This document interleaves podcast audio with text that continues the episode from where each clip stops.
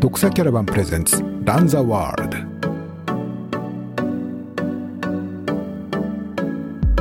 あ、えっと、最初にお断りしておくと、これが、えっと、ポッドキャスト、えっと、サンデートレイル、いつも日曜日にお送りしているんですけれども、今週はちょっとスペシャルというか、あちょっと時間を変えて夜の配信ということになってます。はい。えっ、ー、と、はい、今のところ、クラブハウスと、ツイッタースペーシーズと YouTube ライブで3つで同時に流しているということになりますね。まあ、いろいろ欲張りなんですけれども、はい、あの、ちょっとこう、えー、まあ、もうちょっとこうシンプルにしたいなというのも思ってるんで、今後改めて感じ、まあ皆さんのご意見、聞いてらっしゃる方のご意見とかも伺えたら、はい、あの、やっぱクラブハウスいいなとか、うん、えー、YouTube はまああのコメントとかもいただけたらそこで質問とかこうねそういうのに答えられたりもできるんでいいかなと思ってるんですけども、はい、やっぱまああんまりどれの方がいいとかっていうご意見とかいただけたらちょっと参考にしたいなと思ってます。ね、はい、はいはい聞こえてますか？僕の声。聞こえてます。聞こえます、聞こえます。メロな音楽が流れてますけど。流れてるの聞こえますか、はい、ちょ今ね、あの、ちょっとホテルのフロントにいて。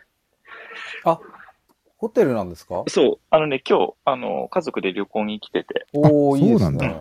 そう、そうなんですよ。あのー、昨日の土曜日が子供の運動会があって、それの振り替えで月曜休みになって、うん、たまたまね、奥さんもちょうど月曜日仕事休みだったので、僕も、あのー、ちょっと最近忙しかったから、休み合わせて、うん、そうですね。旅行に、まあ、えはい。コーミお疲れ様でした。はい。あ、ありがとうございます。ありがとうございます。素晴らしい走りで。はい。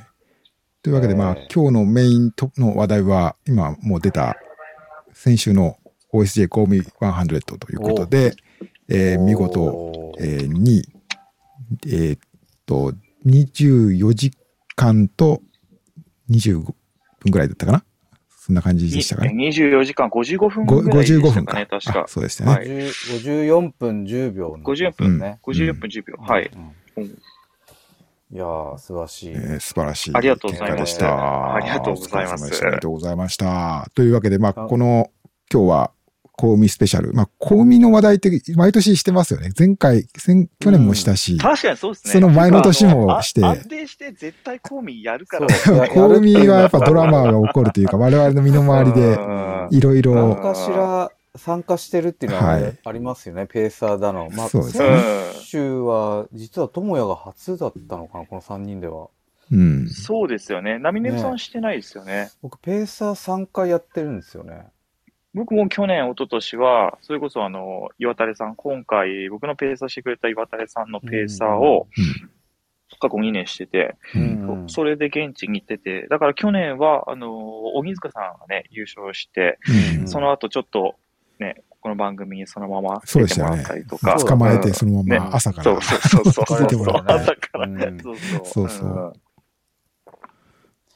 いやでもさ、でもじ、うん、事前は、に聞いてた話だと、ま、まずはさ、UTMF のポイントっていうのがね、うん、一番の目標だから、うん、で、この後控えてる講習を考えると、うん、まあ、置きに行くじゃないけど、まあ、感想っていう話だったけど、こう、蓋を開けてみると、まさかの優勝争いというか、俺は、いやいやいや、そ のね、ちょっとね、言葉は選んでいただきたいんですけど、え？全然争ってないですから、あまあまあ、まさ、まさかの、うん、まあじゃあ、準優勝争いと。うん、そうですね、そうですね。うん。で、なんか、僕はやっぱり、智也に UTMF 走ってもらいたいから、うん、まあ本当怪我だけはしないでくれって思いながら、一周一周こう、見てましたね。親心。親心っていうか、うん、夢でもあるからね、僕が UTMF 友也サポートするっていうのはさ。うん。だからもう、怪我だけはするなと。うん。っていう感じに乗ってましたけどね。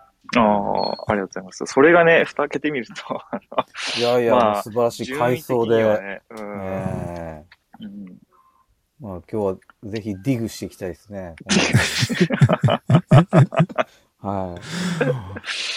今回ね、はい、トマさんはもともとは、こう、あれでしょ？だから、コウミじゃなくて、はい。えっ、と、上州穂高を狙ってたみたいな話、前からしましたけどね。もともと上州穂高で、うん、それこそ今回、えーと、走ったのが、2019年の新越の100マイル、僕の100マイルのデビュー戦が、その新越だったんですけど、うん、あの時8位、8位でしたっけ？そう、そうね、あの時8、あの時も表彰台に登らせていただいて、うん、えー、そう、その時以来の、えっ、ー、と、もう、レース、100マイルに限らず、レース自体が3年空いちゃってたんですよね。うんうんあのー、2010、そう、19年終わって、で、21年の、えっ、ー、と、UTMF を目標にして、1年半ぐらいしっかりトレーニングして、UTMF 出ようと思って、そう、新越の後やったら、もうコロナで大会が流れちゃって、うん、で、まあ、その後僕も、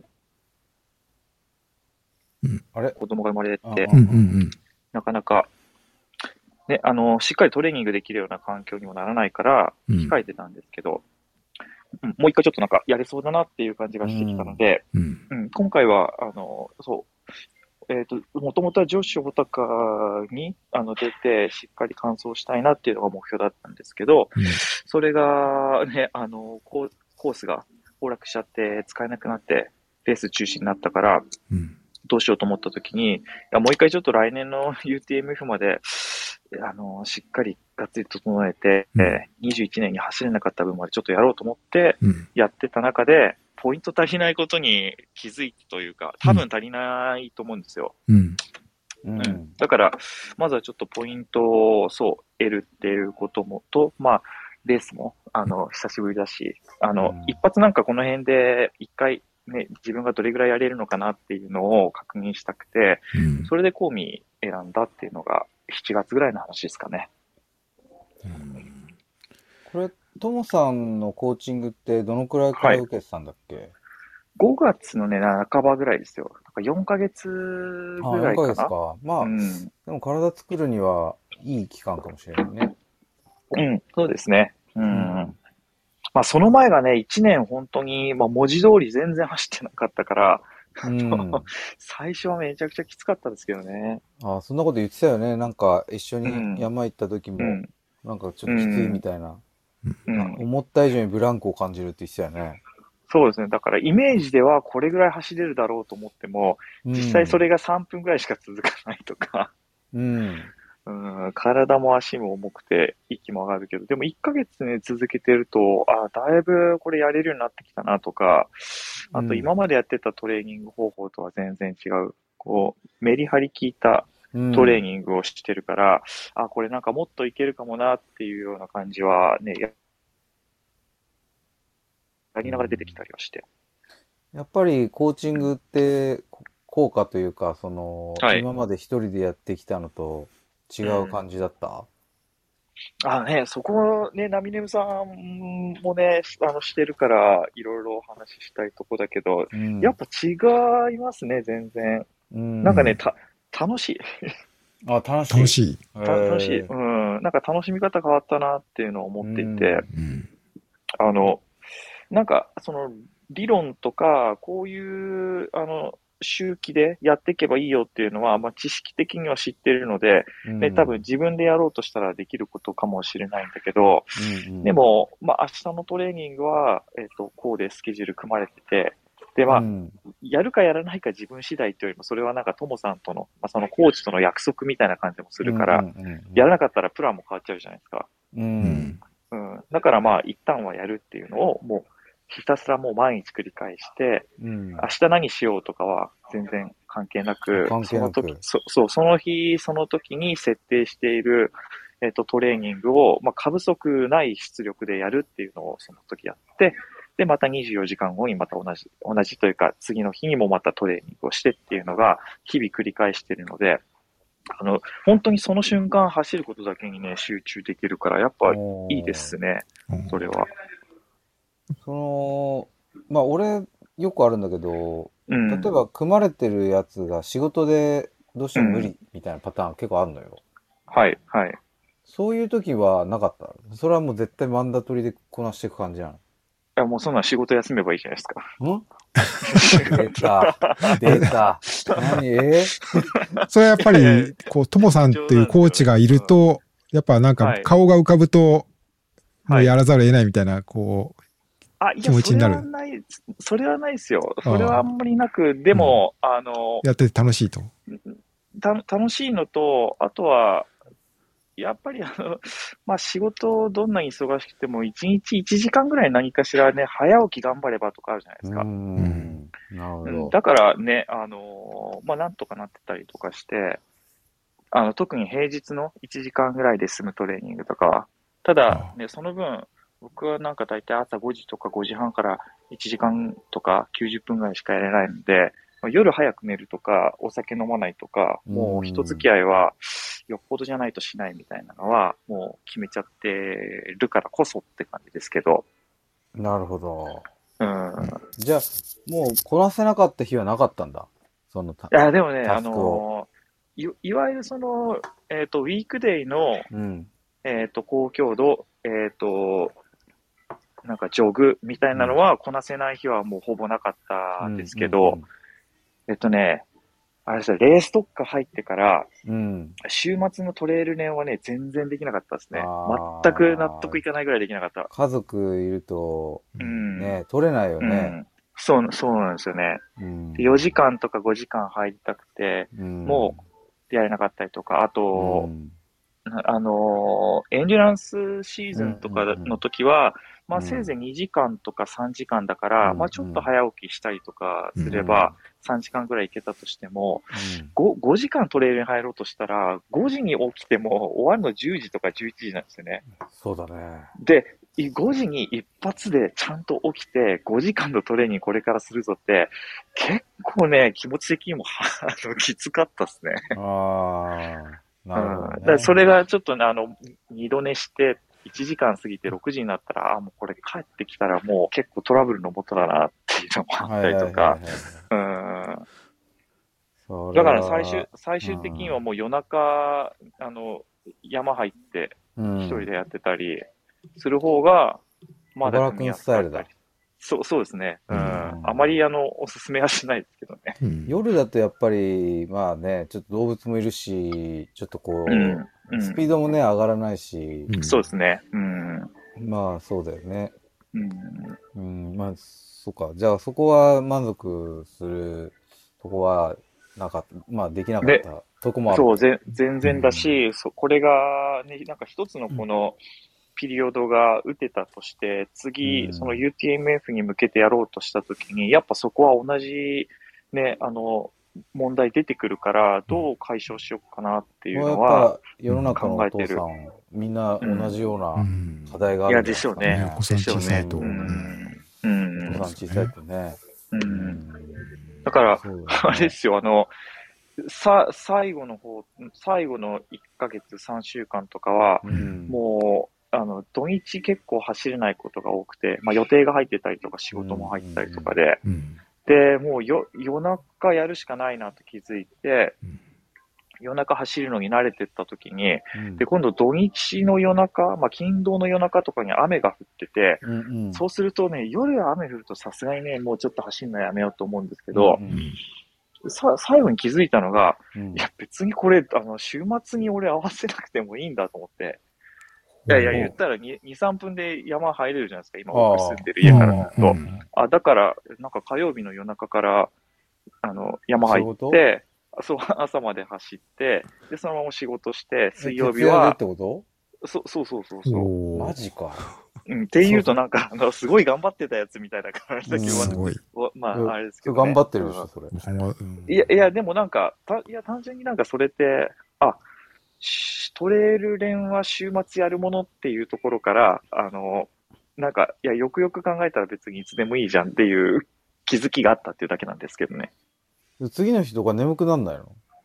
いや、仕事しっかりし、あの、してるときは大丈夫ですね。ただ仕事終わ終わったらもう眠くなるから、だからそうすると、やっぱトレーニングのスケジュールはね、あの、日々微調整していかなきゃいけないから、いもうそうすると水曜日はオフになるし、うん、じゃあ木曜日次どういう練習しようかなっていうのは、ちょっとこうしますっていうことをともさんに相談しながら。ああ、なるほどね。うん。うん。だから最後は、あの、トレーニングピークスで言っても、赤と黄色と緑が、こう、円の中に入り混ぜて、なんか全然こうガチャガチャしてて気持ち悪かったんですけど。ああ。うん、まあでも、結果だけ見ると、うん、まあ、自分の理想のタイムではないかったかもしれないけど、最小限というか、うん、あれなんですよね、今回は24時間を。あうん、今回ね、25時間、25時間っていうのをベースにしてて、うん、良い場合は24時間、悪い場合は26時間っていう、このベターとワースト。うん。ああ、じゃあ、うん、よ、良かったというか、次第点ってことだよね。まあまあ、そうですね。うん。あの、トータルのタイムで言うとね。で、ただ、うん、あのー、やりたかったものはできなかったから、そういう意味で言うとね、全然だ、ダメっていうか、そうなの？やりたかったことっていうのは、うん、やりたかったことは、4週目、5週目を5時間15分とか5時間半で抑えて帰ってくるっていうのが、一番のあの、できるかなっていう確認だったんですけど。夜間だよね。いや夜間っていうか、その、最後の、だから、70キロうん、で、その、まあ、セクションで見たときに時間帯っていうよりも、この疲れたときにどれぐらいのペースで動けるかなっていうのは結構楽しみにしてたんですよ。うん、だって同じとこ5周走るから、1周目と5周目が変わる理由って何って言ったらよくわかんないじゃないですか。いや、ま疲労とかさ、あと、いや、まあまあね。トレイルのコンディションも変わるからね。朝と夜とかね、そういうのも、うん、昼と夜は違いますよね。いや、まあ、そう、そうですけど、でもそのタイム差が1時間半あるって、うん、なんか、あの、納得いかなかったんですよね、走る前は。なるほど。うん。で、どうだったの？え、なった。やっぱね、なったでしょ？全然ダメだった。うん。や、やっぱこういうもんなのかと思って。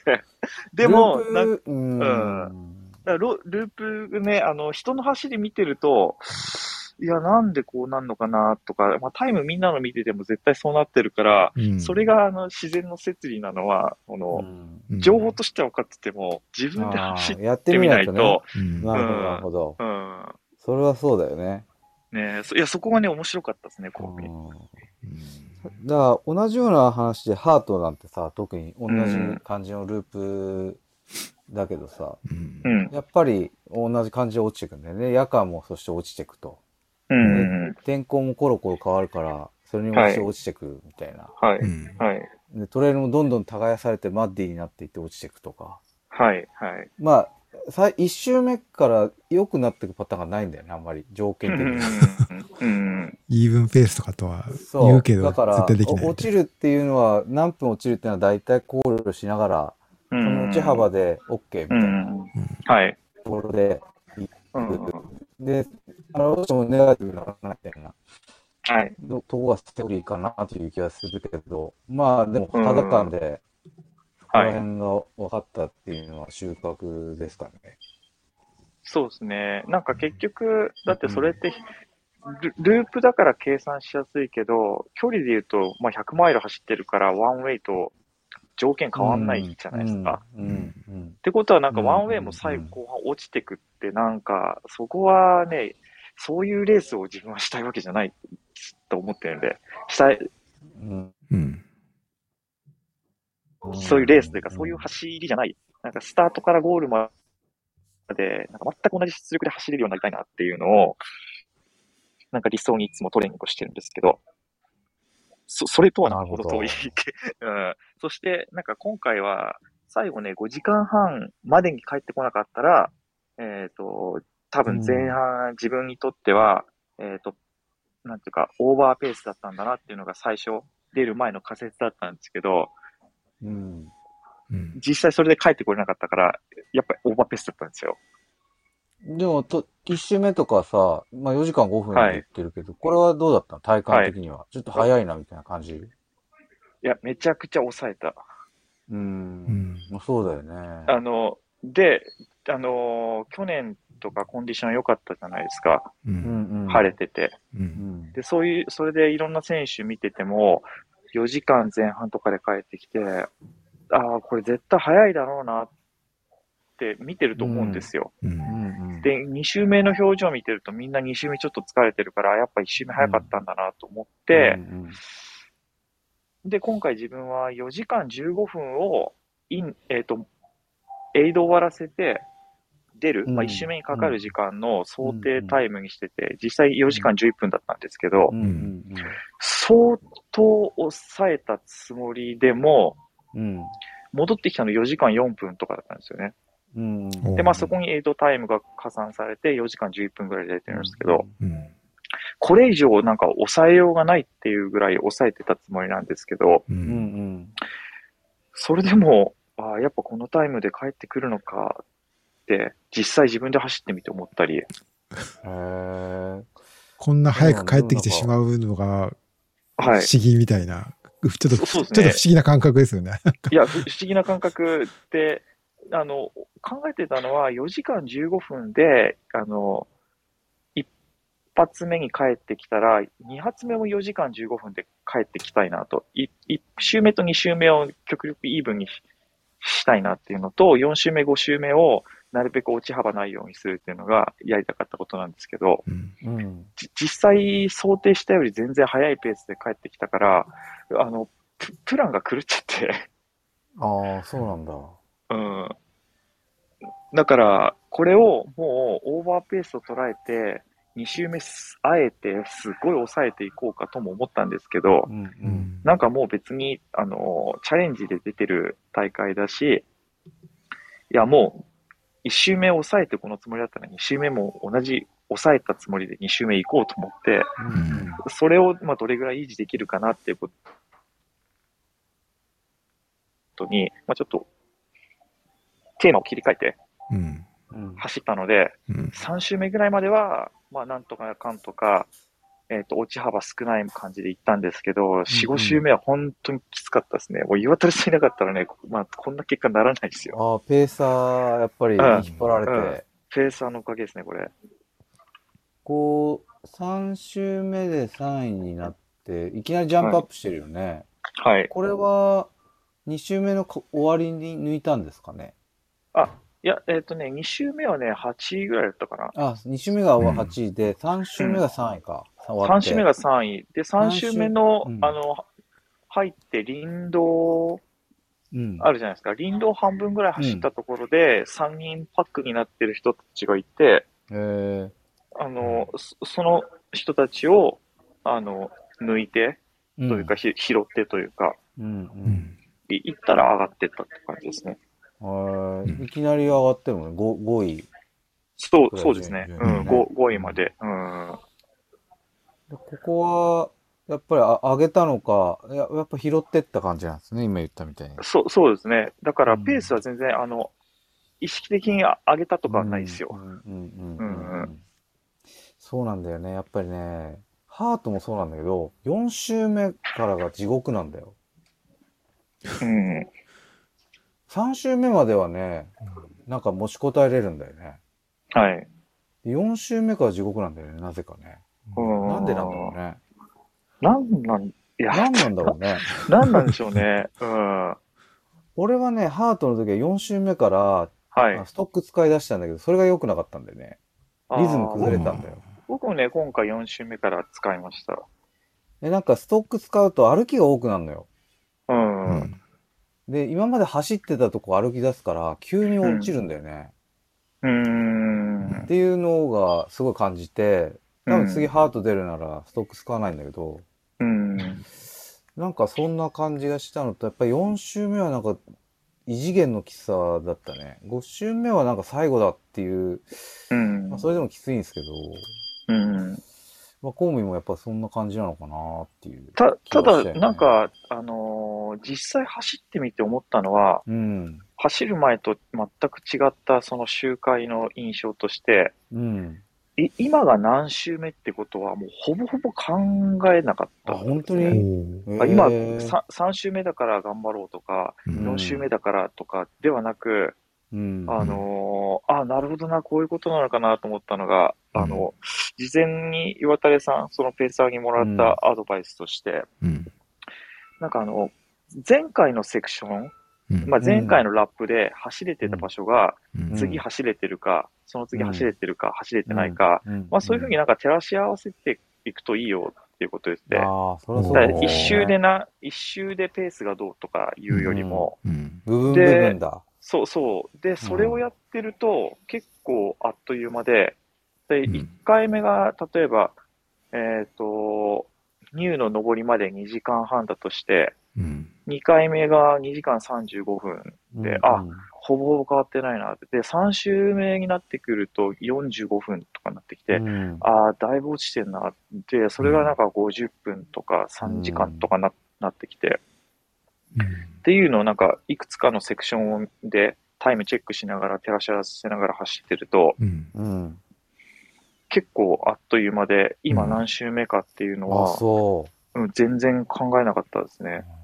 まあ最後だけはね、あの、すごい結果的に、あの、順位争いになったから、うん、あ、もうこれ最後だし、持ってるもの全部 あの出してでも帰るしかないなって感じでしたけど。うん、最後は2位になったのは、どこでなったの ?4 週目から戻ってきたときは、3位タイみたいな形で戻ってきたんですよ。うんうん、で、えっ、ー、と、エイド戻ってきて5週目に行くぞっていう準備してて、で、うん、その、トモさんも応援というか、あの、サポートに来てくれて、うん、で、あきらさんもずっと一日サポートしてくれてて、うん、で、気づいたら横に小山田キャップと松井さんといて、すごいこう盛り上が盛り上がって楽しかったんですけど、うん、ああ、ち、ともさん、ちなみにこれ2周目の人どれぐらい差ついてますか？って言ったら、うん、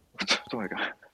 隣にいるよって言われてあ、2位の人ね。2, 位の人が、うん、2位の人が、あの、ダウンを取ってたんですよね、すごい。うん、ああ、寒くて。寒くてなのか、なのかわかんないですけど、結構多分その場にいたみたいで。うん、あ、あ、そうかと。で、まあ僕はもう、やることだけやって出てったので、だからまあ2位で出出てった。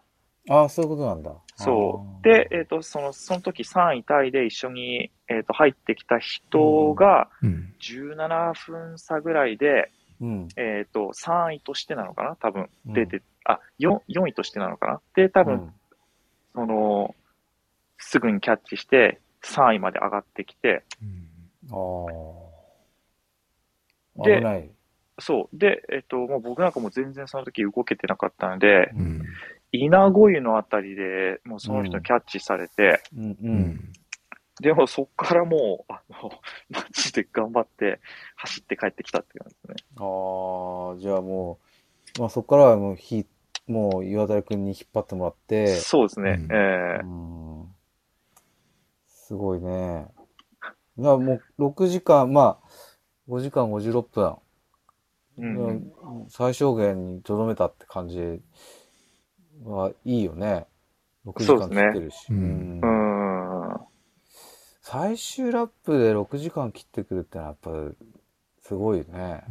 いやー、多分、まあ、コンディションがね、雨降っててっていうのはあったとしても、でも5時間半では帰ってきたかったなって。でもそれって、1位の川柳さんが、そうですね、5時間半ですよね。うん、5週目。まあ、だ、だとしても、うん。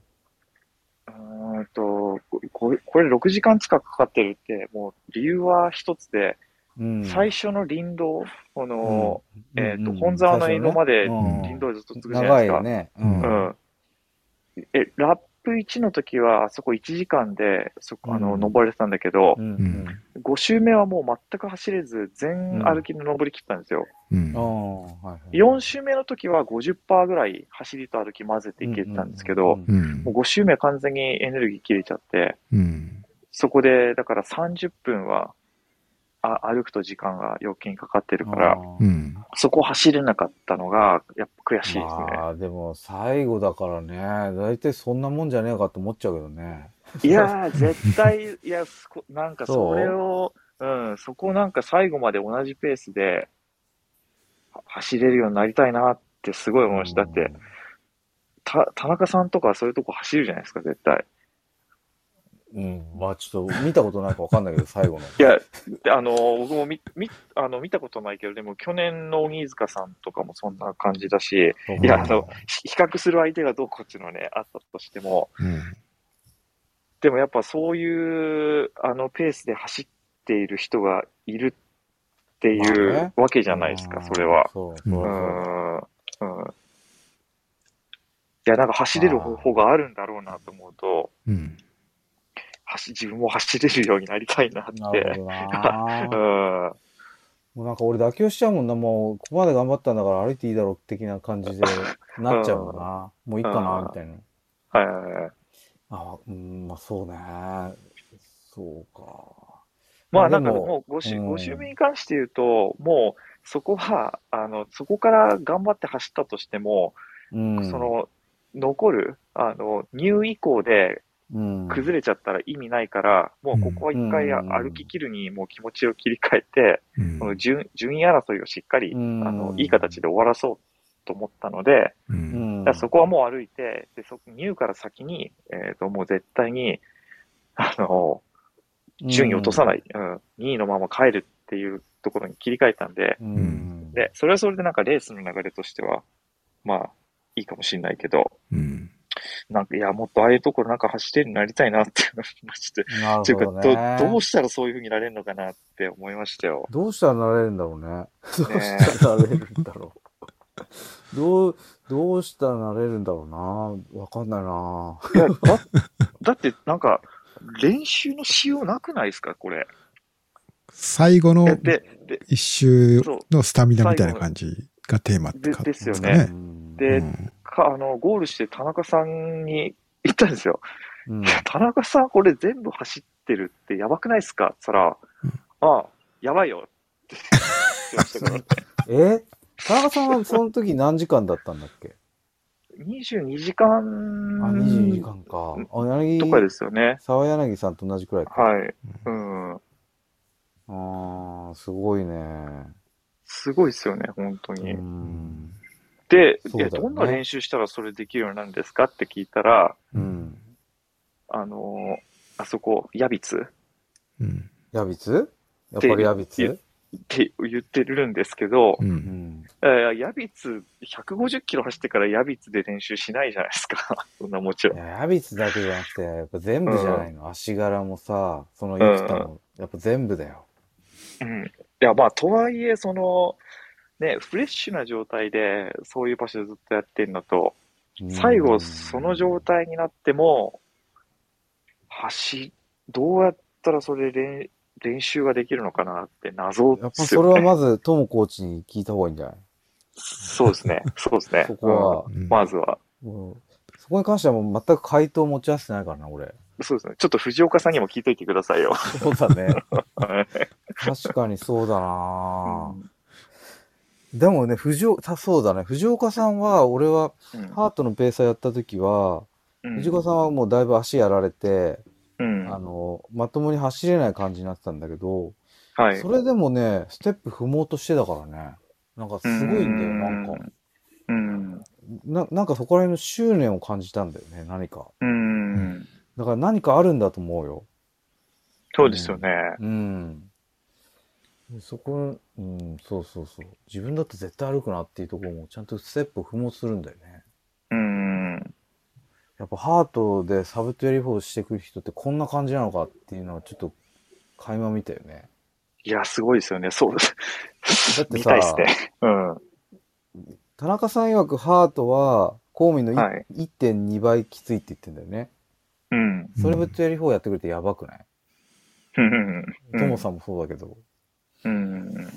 だからそういう人たちの最後のファイナルラップ見てみたいよね。どんな感じなのかね。うん。うん。いや、なんか、やっぱりその5周目とか、残り、まあ、20マイル、30マイルに、なんか、こう、集約されるじゃないですか。多分、この100マイルレースって。うん、もうなんかでもみんなそうじゃない？そのみんな憧れてると思うよ。ファイナルラップでこう気持ちよく最後まで走り切るっていうのはさ、うん、誰しもが思ってるけど、誰しもがほとんどできないっていうさ。はい、うん、うんまあ、ねえ、それを追い求めて練習してるのかもしれないけどね。ねえ。うんど。どういうレベルでも次こそはこうやりたいって思いながらやっぱりさ、うん、ああでもない、こうでもないって言いながら、やはり補給をどうしようとか、うん、こういう練習したらこう、こういう時間に行けるんじゃないかとか、うん、ね、思って多分できないから面白いんだよね。だから、できちゃったら面白くないのかもよ。わかんないけど。いやー、尽きないんじゃないですかね。尽きないのかなうん。なんかそうだね。うん。あんまりでも今、智也が言ったみたいに、最後までみたいな感じで思ったことないからな、自分が。うん。なんか僕はね、本当に、なんか自分で納得したっていうか、なんかこう、走りたいイメージがあるんですけど、うんそれがどうやったらできるようになるのかなっていうのをずっと考えていて。ああ、でもそれ持ててるっていうのはやっぱりすごいよね。うん。だからなんか、あんまり競技っていうつもりではやってないですよね、そういう意味で言うと。うそういう意味では、例えば、まあ、僕結構100マイルは走ってきてるけど、うん、何度かそのすごいいい終わり方したレースがあるのよね。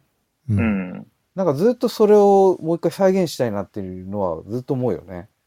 うん。UTMF の最後さ、最後ですごい、あの、区間順位が上の方だったりして終わったフィニッシュ、フィニッシュしたレースとかさ、うん。なん。であん。な最後走れたん。だろうなとか思って、ああいうのをまた再現したいなっていうのは多分近い感覚なんだろうね。うん。でも結局できたことないんだけど、うん、とだから、うん、そういうのをずっと追い求めてるんだろうね。うん。うん、そうそうそう。まあ、で、多分最後がうまくいくと、うん、次は、いや、ってことは、なんか前半まだ出し切れてなかったやりやりきれてねえんじゃねえかみたいなこと言って、で、前半頑張るとまた最後ダメになったりとか。そうなんです。そうなんです、ね、多分。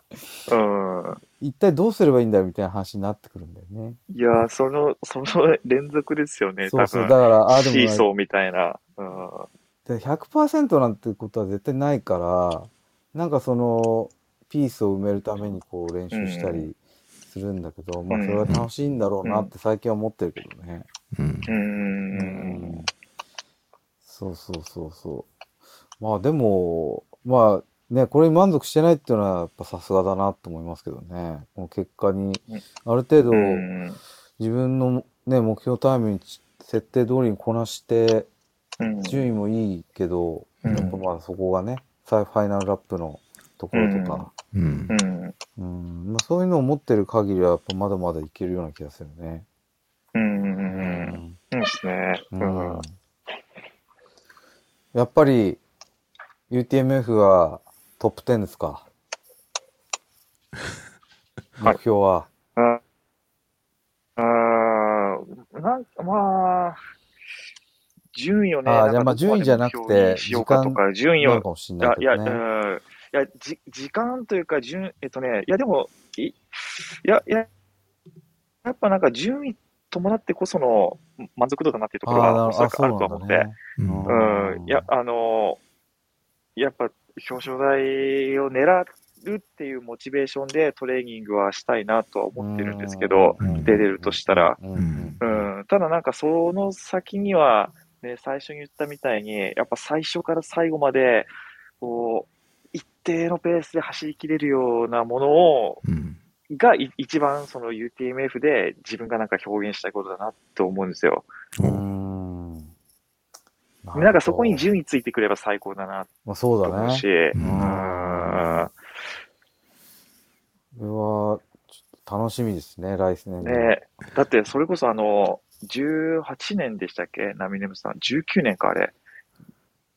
一緒に。年かないや、19、19年かな？うん、はい、確か。み、あの、ローレン、かっこよかったじゃないですか。かっこよかった。あんなかっこいいの、ね、マジ、うん、そう。いや、ああいう。ああいうやつね。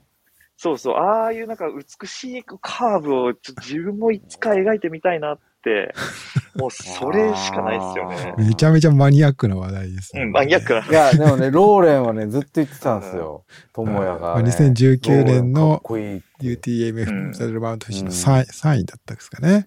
3位ですよね。ニューマン。2位までもう何十秒差ぐらいまで詰めたんですよね。スマートだったよね。展開が、ね。スマートでしたね。うん。あれは、まあそうだね。ああいう感じ。ね、うん。まあ確かに。ね、まあ、レベルは全然違うけれども、なんか理想のね、こう、フィニッシュというか、カーブを滑らかにしていくと、多分ああなるんだなっていう。ああ、そうだね。うん。まあでもできるんじゃないですか？このままうまく鍛錬できれば。うん。ねえ。だから、ねそう、そういう意味で、なん、あのー、そのさ、そのそのコーチングのいいところって、うん、あんまりあの、自分が方法論考えないじゃないですか。そうだね。うん。うん。で、なんかそれって、そのコーチング始める前は、ちょっとつまんないことかなと思ってたんですよね、少し。うん。やっていうのは、その、その試行錯誤そのものが楽しいからっていうところは。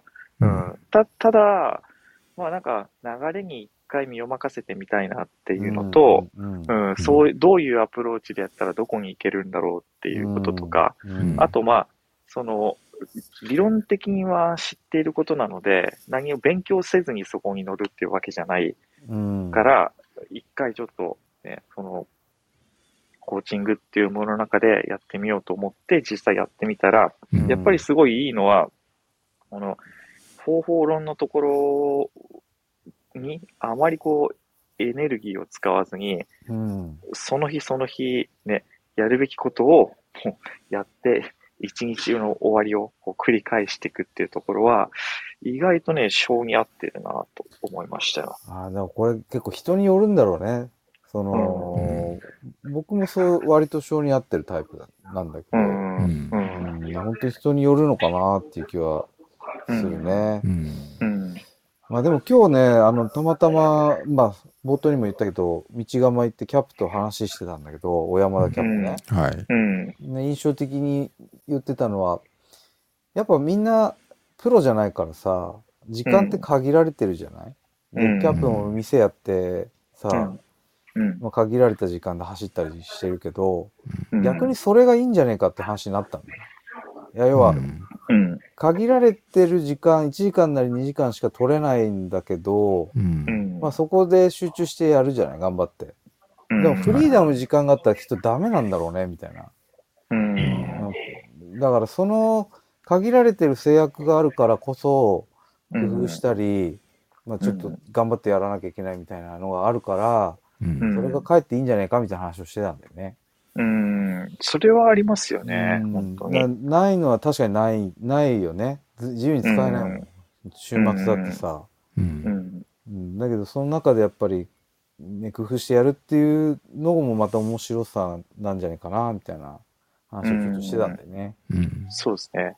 それがね、あの、1位を取ることがね、目標だとしたら、多分時間ってマストになるから、そうなんだよねそ。それはまた違ってくるのかもしれないですけど、うん、まあ少なくとも納得できるゴールを目指すかどうかでいうと、うん、納得感と時間ってね、別に比例するわけじゃないじゃないですか。そうだよね。うん。だから一番やっぱりいいのは、もうスタートの前にもう自分が納得してて、もうやりきったって思えるスタートが切れて、うん、まあ、でもっと言うと結果も自分が納得できる結果だったら、うん、もう問題ないよね。それは別に順位とかタイムはどうでもよくて、うん。うん。うん、っていう気はやっぱりするよね。うん、ウエスタンスイーツはどうでしたか？ウエスタンスイーツは全く納得いってないよ。納得いってないですか。そんな。いやタイムで言うとね。いや、フィジカルで言ったらもっといけるだろうなって今でも思ってるけど、うんうん、まあでも総合的考えるとしょうがないなっていう気はしてるけど、だからこそまた走ってみたいなと思ってるけどね。うん。僕の場合はやっぱり、あの、胃腸が最近やっぱ顕著なんで、うん、次こそ解決したいっていう結構思いが強くて、うん、次走るならそこら辺対処して、はい、すっきり、胃腸もすっきりしてゴールしたいみたいな。はいはいはい。そうそうそう、そんな感じで、次の目標はそういう感じで置いてるんで、早く走りたいなと思ってるけど。うん。あ、それで言うとですね、うん、今回ね、あの、本当に完璧にはまったのが2つあって、うんうん、えっとね、1個はね、補給。うん。あ、補給ね。補給。それは興味あるよ。補給はね、結構、レース前2週間、3週間ぐらいまで結構試行錯誤していろいろ試したんですけど、うん、最終的にドリンクミックスだけでいこうと思って。ああ、最近結構その戦法多いよね。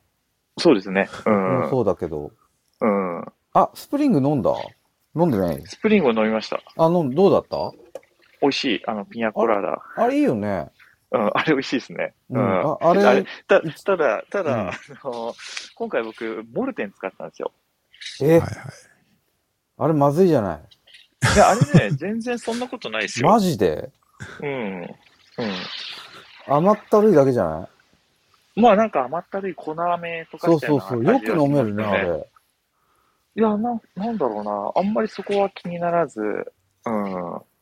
大丈夫だったんですけど、最最終ラップの時に、うん、あの、ドリンク、岩田屋さんからこうもらって飲んだら、うんうん、あ、あれ？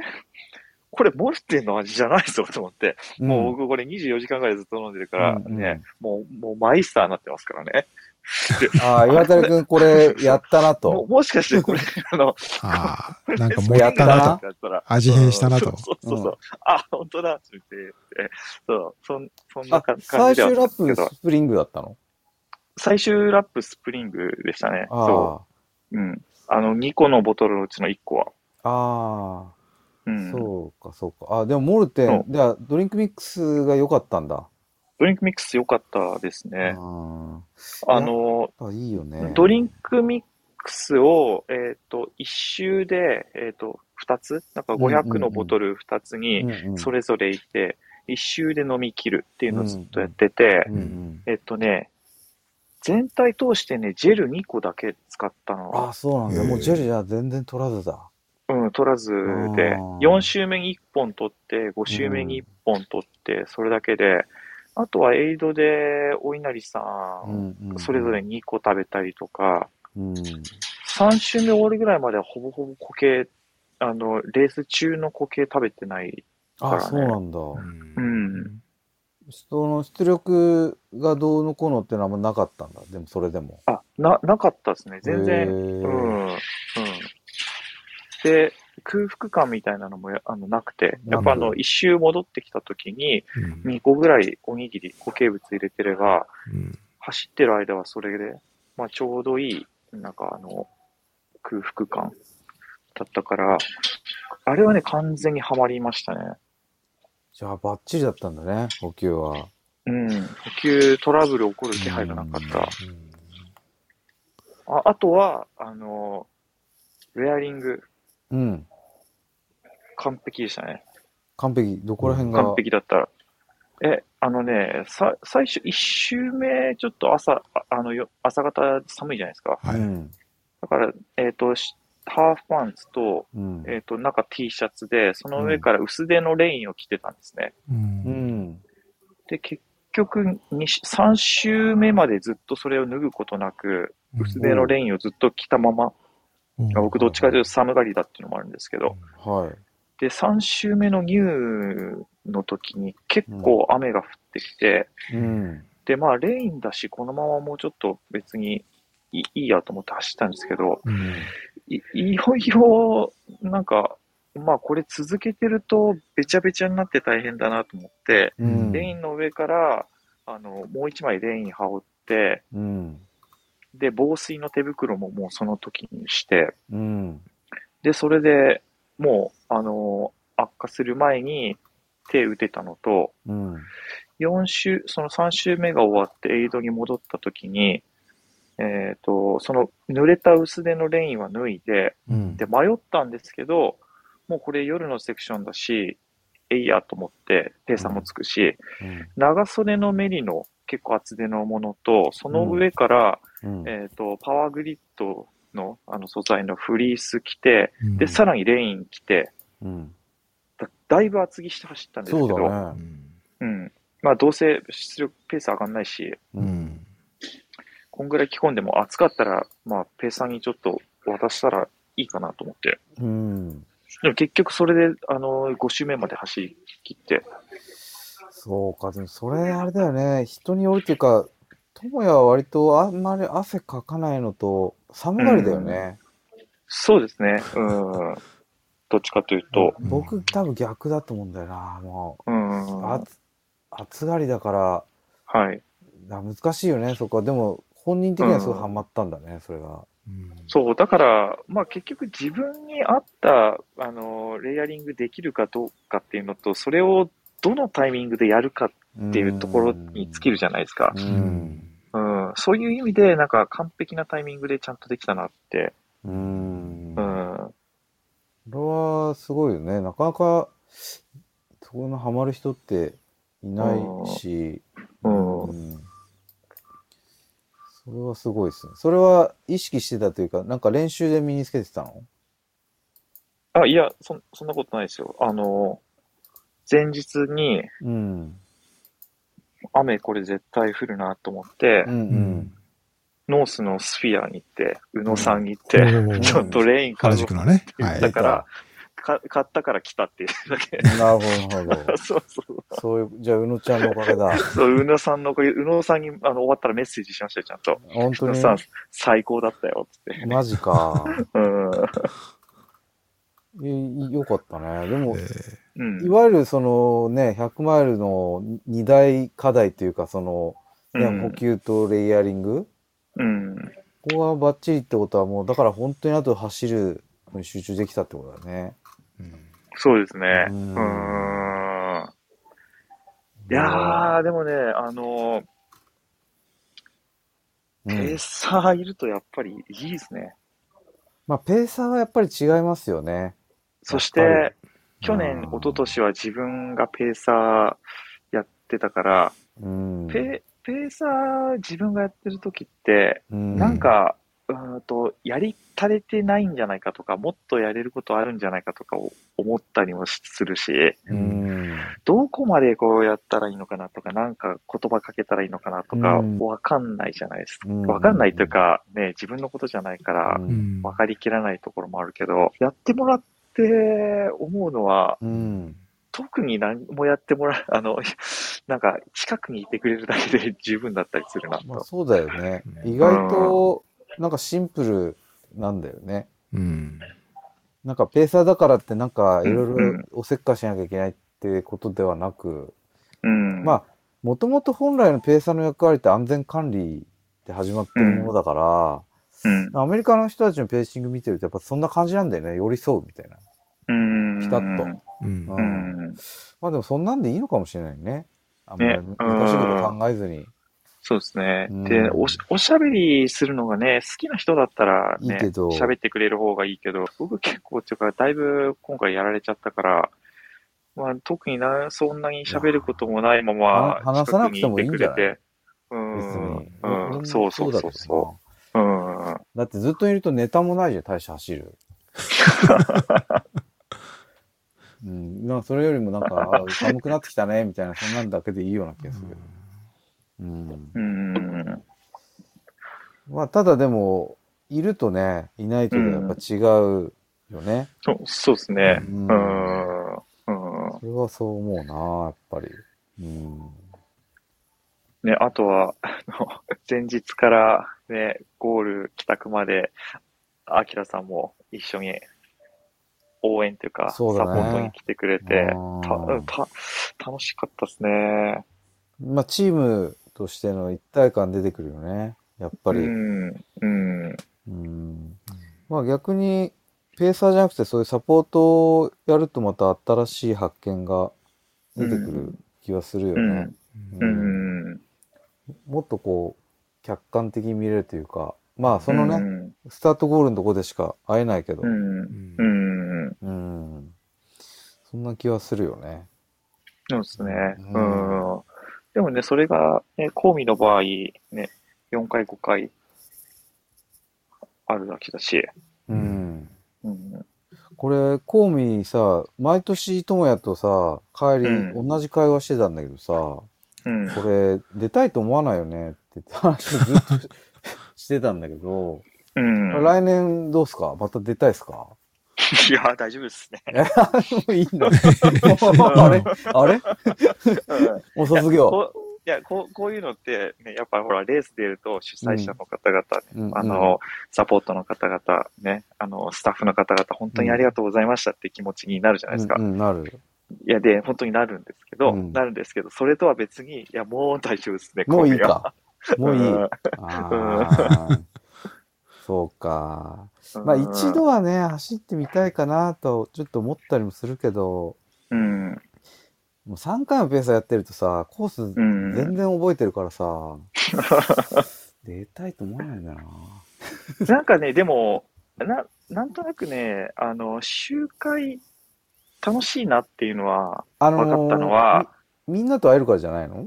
あ、挨拶交わせるから。いや、そ、それだと思ってたんですけど、うん、セクションセクションで、前回の自分と今回の自分とっていうところを、なんかそれ見続けられるのはすごい楽しかったなと思うんですけど、ただ、えっ、とね、あんまり自分に逆に合わないなと思ったのは、うん、すごいコンペティブだなと思うんですよね。あいや、なぜかって言ったらなんか、もう結構予測がつくじゃないですか。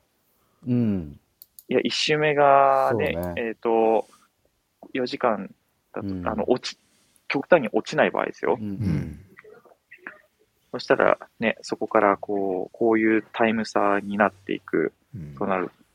で、例えば、5周目入って、えっ、ー、と、ニューに入るところで、その、ほぼほぼに、えっ、ー、と、2位争いしている選手に追い,、追いつかれて、やばいと思ったものの、あの、か、過去2周目からこの5周目までほぼほぼ前後してる人だったし、うん、途中でなんかおしゃべりしながらも喋ってるので、割と近いところで見てると、この人ここ得意だし、ここ苦手だなっていうのと、自分はここ得意だし、ここ苦手だなっていうのを、わかる。あのコ、コース上の中でわかるんですよね。うん、だから、ニューの上りだったら、僕の方が全然いけるなと。で、下りも、ニュー下るまでは自分いけるから、多分、ニューを降り切って、ロードの、えっ、ー、と、本沢までの、うん、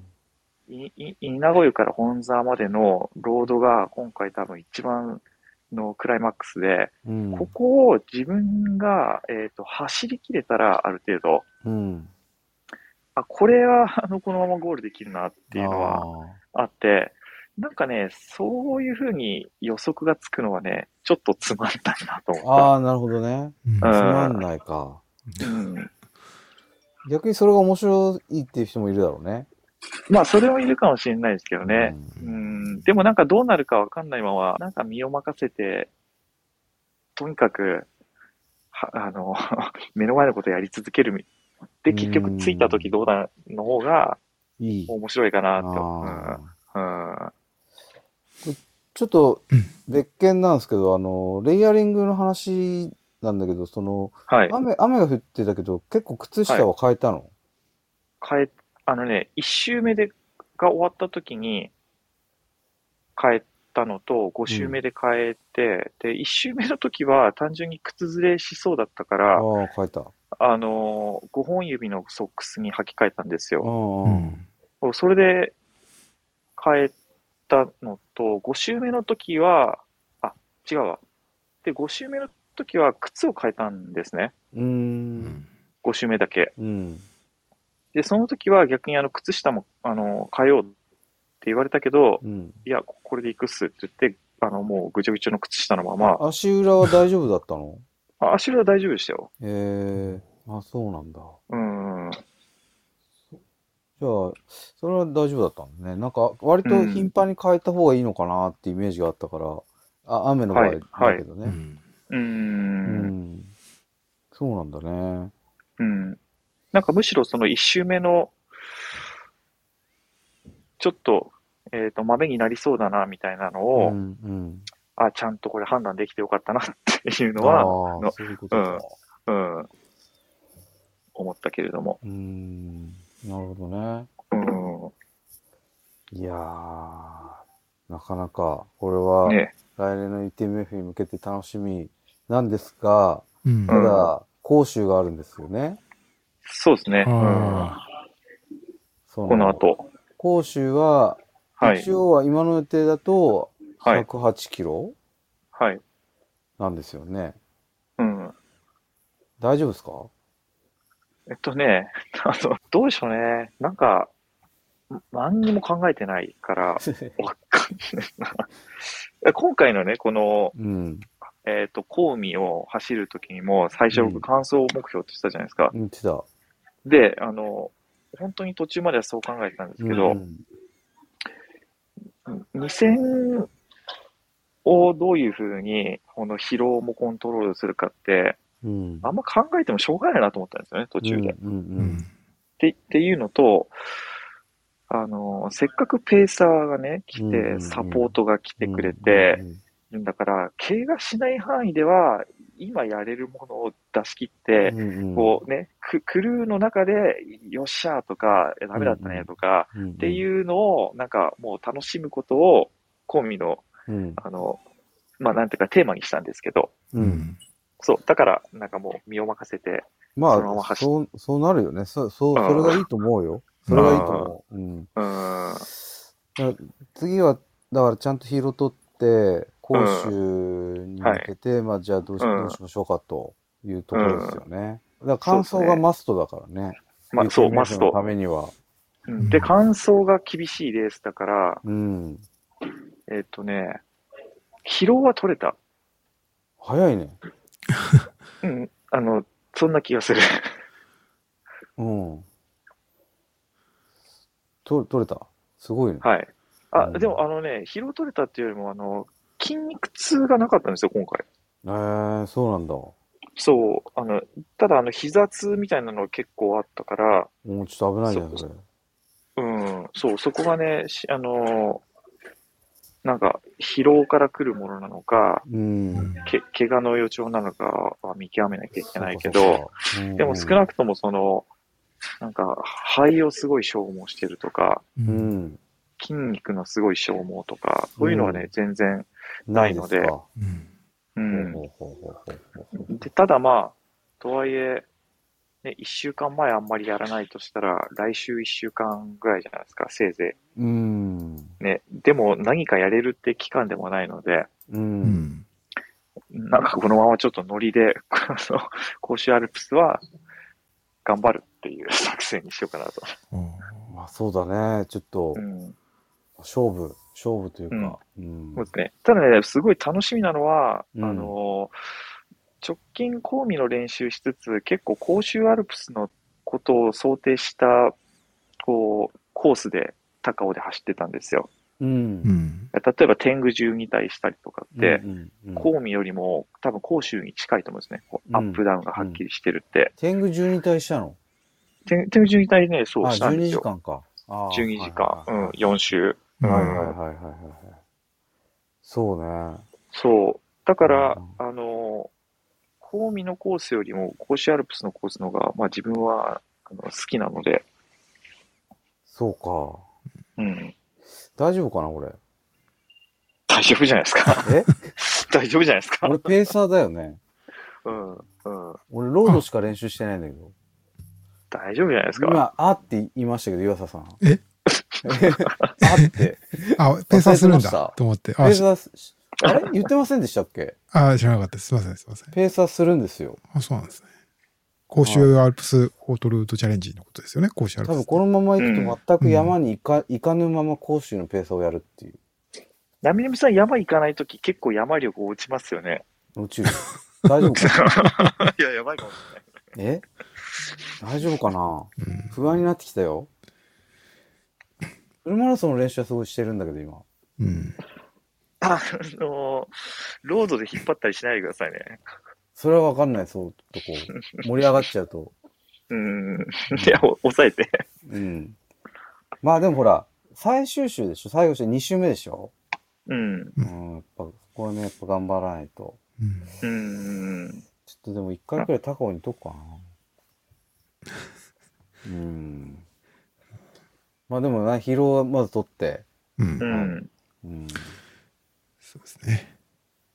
そうですね。まあ、けど、えっ、ー、と、今見てたんですけど、甲州アルプスか2週後ですか？今から2週、11月の11月の5とか6とかですよね。1週目ですもんね。だから2週間後ですよね。はい、そうですね。そうですよね。えー、はい。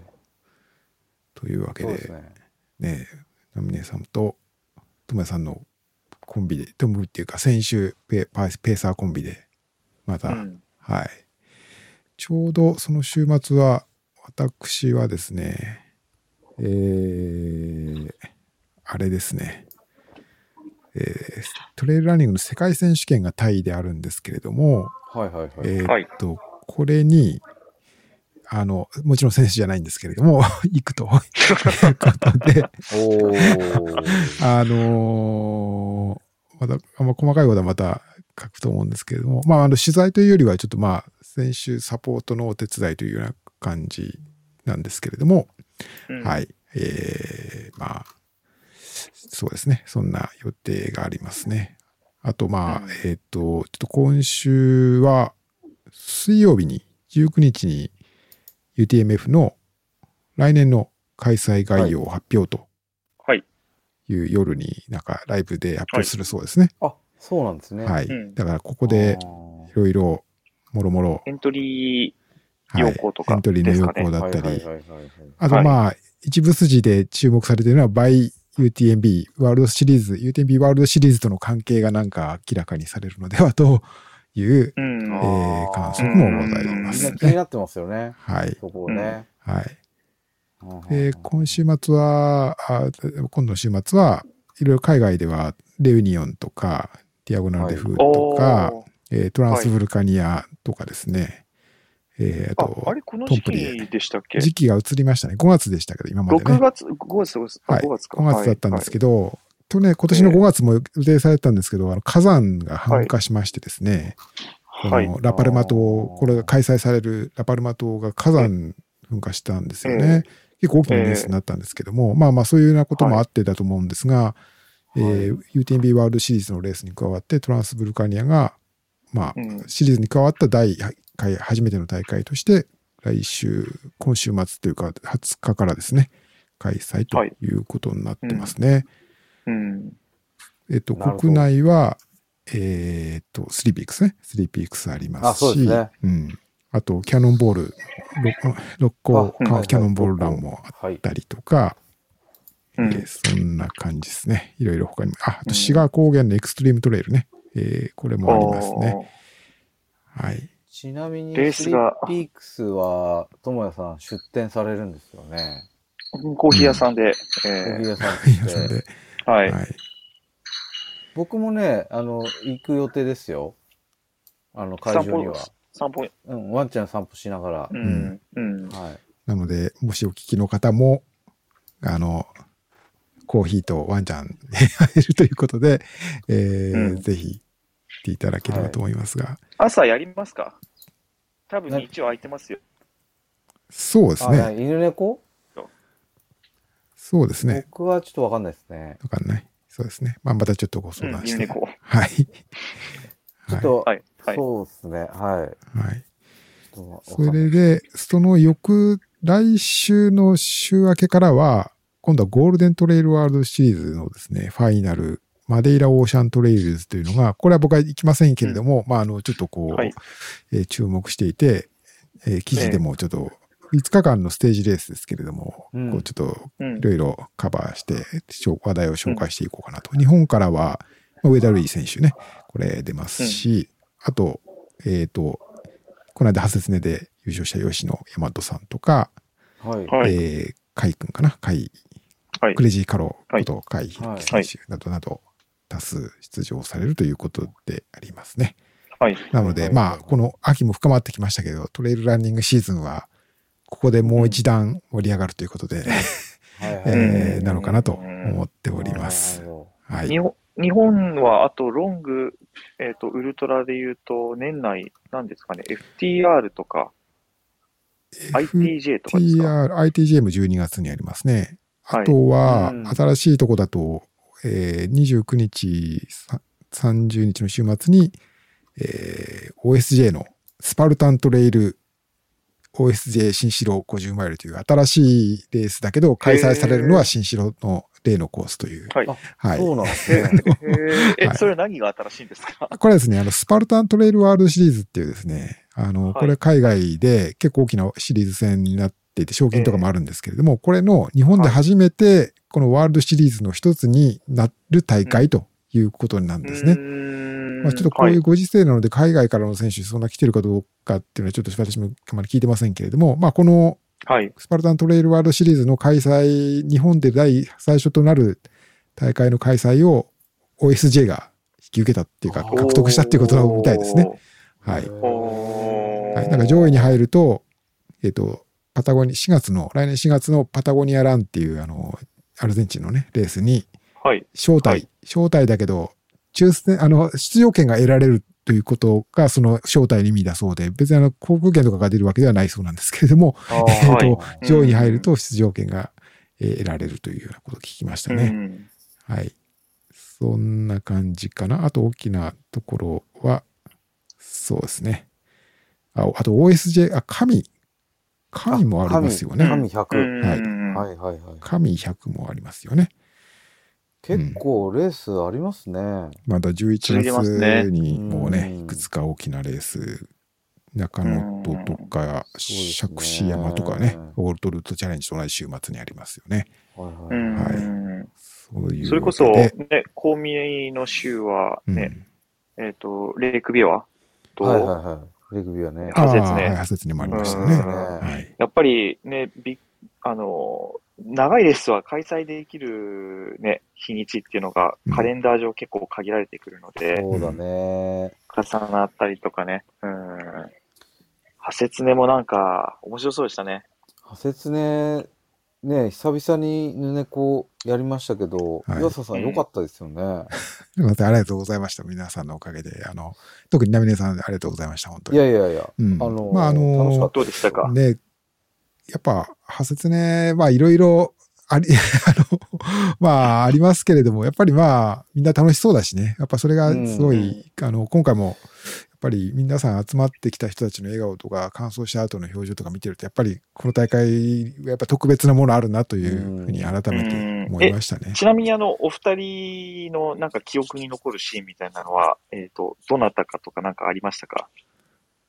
記憶に残るし、まあ、そんなにもずっと見てはいないんですけど、僕はやっぱりあの、今回は、今一番大きな話題は、といえばやっぱ高村貴子選手。はい、歴史が動きましたからね。これやっぱり、かなり、ね、あの、9時間切りをとうとう成し遂げて、レコードをね、危ない。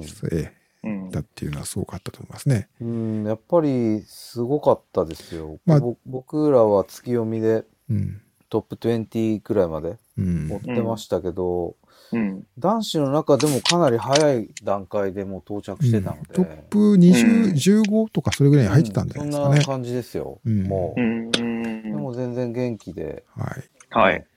て、あこれ行くんじゃないかねみたいな話を萩さんとしてましたけど、うんまあ、やっぱりあの櫻井さんの記録を抜くっていうのは何年ぶりなんですかねあれ？10 14年ぶりですね。2010 2008年の記録です。すごいですね。ですよね。いや、これはいや、その記録がすごいですよね。いや、そう、抜かれないんじゃないかなと思ってそれで、あの、今回、ナミネさん見てなかったかもしれないけど、あの、ライブあの、えー、ライブ配信ではカバーしてましたけれども、うんうん、あの開会式の前にそのこれまでの優勝選手が登壇してちょっとこう一言挨拶みたいなそういうセレモニー的なことがあったんですけれども、うんうん、まあ、石川さんとか横山さんとかいらっしゃってて、うん、でその中にあのあの桜井さんも来てたんですよ。はい、でみんなの前に登壇マックに立ってお話しされたんですよね。はいはいはい、はい、それでまああのか、かけていらっしゃらないというか、まあ、あの、本当まあ、あの、本当なんていうんですかね。こう、あ、この人が桜井さんか、みたいな、こうみんな名前やあの写真とかでは見たことあったけど、やっぱその後、あの、そうですね。ね2010年過ぎぐらいからは、まあ、あんまりレースとかには出られなくなってたと思うので、あの、その桜井さんがまた派説の会場に来るのも、それ以来だっていうことだったので、こう、そういうシーンがあったんですよ、スタート前に。はい。はい。あの、ライブ配信のアーカイブに残ってるので、何でしたら見ていただけると。はい。だからまあ、そっか。そう、そんなことがあったこともあって、ちょっとこう、その、なんていうんですか、こう、レコードホルダーと新しいレコードを作った人がね、あの、同じ時間を、この大会の中で。ですね。歴史が長い大会ならではというか、僕ちなみに最初にトレランのツアーというか、うん、あの、行ったのは桜井さんのやつなんですよ。えー、そうなんですか？それはかなり、アドベンチャーディーバーズの。ディーバーズのポーリンさんと、ポーリンさんね。はい。の裏た、裏、南高を走るみたいなやつで行ったのは、それ、それこそ十数年前です。うん。そうですね。あの、ディーバースの、あの、そうそう。やられてましたもんね、ディーバースのやつで、そんなにすごい人だと思わなくて、最初。うん。いやー、だから、そう、懐かしいなと思いました。はい。うん。はい。そうです、ね。昴生さんは今回3位ですか？そうですね。3位でしたね。すごいっすね。すごいよね、新越明けでね。うん、さんも新越の時に、あの、同じランナーペーサーで、大石さんがランナーで、ペーサーが、えー、木村博さんっていうあのね、はいはい、えー、プロカンスキーとかで活躍された後に、今はこう、いい山、あの、アルプでね、あの、まあ、仕事されてるそうなんですけど、だからまあ、あの、あれですよ。だから、拓也さんのところの、まあ、ファミリーというかまあ、そういうことで、まあ、そのランナーペーサーで、で、大須さんがまあ、今回、新越の100マイルで優勝してましたけれども、まあ、その時にも言ってましたけど、今回は、まあ、アルプ、チームアルプで、新越に、あ、説明に、こうね、チームで乗り込んできたということだったんだそうですけれども、まあ、あの、本当最終盤、三竹ぐらいまで一緒に、ほとんど一緒に走ってましたよね。だから、木村博さんと、えー、大須さんですね。で、最後のところで、すごいな。大須さんが前に出て、木村さんが4位っていうことだったよね。うん。あの、ジャキさんがね、うん、大須おめでとうって、うん、春の仰せ改め、秋の仰せだなって言ってたんですけど、うんうん、あの、やっぱ通年通した扱いにはされないんだなと思って。シーズナルなんだ。そこは季節。そうそう。なんだ。季節ものなんだなっていうのは変わらず。大須さんも何度も派説ねは出てたけれど、やっぱりちょっとこうシーズン後半ということもあって、お疲れ気味な感じのシーンが今までも多かったから、派説ねでですね。あの、今シーズンはまあ、そういう意味では、まあ、あのタイムとか順位もベスト、あの、ベストなの、あの、ということ、実際にそうなんですけど、やっぱまあ、あの、真の実力に近いところが発揮されたんじゃないかなと思いましたけどね。そうですね。ダブルの方はどうでしたか？なんか雰囲気違いましたか？ダブルは、やっぱちょっと雰囲気違ったね。その、月読みで待っててもダブルが来ると、おおってくる感じになるんですよね。うん、やっぱダブルは、まあ、矢島さん、小原さん、万場さん、うん、あと、三浦さんか。この4人がかなり近いところで行っていて、うん、で、まあ、もうかなり最後の月読みぐらいまでかなり近い、この4人は彼近かったと思いますよね。うん、特に万場さんがもう小原さんにぴったりみたいな感じだったんですよね。そうそうそうそう。万場さんのやっぱ強さってそこで光ってるというか。すごい。なんか、すごいっすね。そう、月読みで結構、月読み寒寒かったんですよね、雨でね。うん、で、みんな、両極端というか、全然大丈夫っていう人と、いや、寒くて、みたいな人がで、小原さんは結構寒い寒いって言ってたんだけど、ママさんは、いや、全然寒くないですね、みたいな感じで。まあ、それが、その、今、ナミネさんが見たのは1周目だと思うんですけど、僕も見たわけじゃないですけど、2周目も、まあ、あんまり変わらずそうやってついていったっていうことなんで、まあ、あの、なんていうか、まあ、最後はね、こう、最後、30、30分ちょ、35分ぐらい離れたと思いますけれども、まあ、けど、あの、なんていうんですかね、こう、なもうちゃんとトップについていって、まあなんていうか、大きく崩れることなくフィニッシュできるっていうのは、やっぱり相当な力の持ち主だなというか、あの、すごいっすね。崩れないっていうのはなんかやっぱりなんかそういう強みのような、他の人にはない強みのような気がしますよね。これから楽しみな。はい、今年ブレイクしたじゃないですけど、はい、ね、トレイルランナーズ・オブ・ザ・イヤーやったら、なんか入ってきそうな感じですよね。うん、まだ終わってないけど、今年は。はい、そうですね、うん。確かに。うんそう。まあ、今年は矢崎選手も満を持してノミネートされるんじゃないですか？いや、やめてくださいよ。あれ？マジで。いや、これちょっと。実践。選考委員会が厳正な選考委員会でしたね。厳正な。まあでもそこは厳しい目で見ますからね、我々、厳しい目で、ね、身内びきはせずに。選考委員会が。そうそうそう。まあ結局俺らがああだこうだ言っても決めるの岩佐さんだからね。あんま関係ない。いや、まああの、ていうか、いや、それはあのね、あの、皆さんのせいにしてしまうと、やっぱり責任を負っていただいて申し訳ないんでね。はい。まあ、最後は、岩佐のせいということにしていただいて、ね、だから、あの、写真選んだのも岩佐さんですよね。まあ、あの、ね、そうそうそう、いうことです、ね。はい。そういうことです。はい。そういうことです。はい。ということで、まあ、時間も良い時間になってきましたので、はい。えー、まあ、今回は、えー、えー、ね、サンデートレイルなんですけど、いつもは日曜日の朝にやっているサンデートレイル、ちょっと今日は特別に夜で、えー、やりまして、えー、先週行われたコーミ100準優勝の矢崎智也選手、我々のこのサンデートレイルのレギュラーメンバー、矢崎さん、智也、智也君に来ていただいて、えー、ナミネさんと一緒にお話聞きました。ありがとうございました。本当にあの、おめでとうございました。やっぱり、ね、ありがとうございます。あのー、こう、この公務っていう、我々、この過去2回、うん、2年分話題にしてきたこの大会での選手として、とうとうね、ともやくん、おめでとうございました、本当に。まあやっぱ内容はともかくとして順位つくっていうのはね、本当に嬉しいし、何が嬉しいって、やっぱこう、4周目終わって5周目出るとき、あと5周目走ってるときに、うん、周りの人と、おし、行くぞみたいな、頑張れみたいなのが生まれるって、やっぱなんかそういう瞬間にしかないじゃないですか。うん、そうね。競ってるとき特有のも,、もの。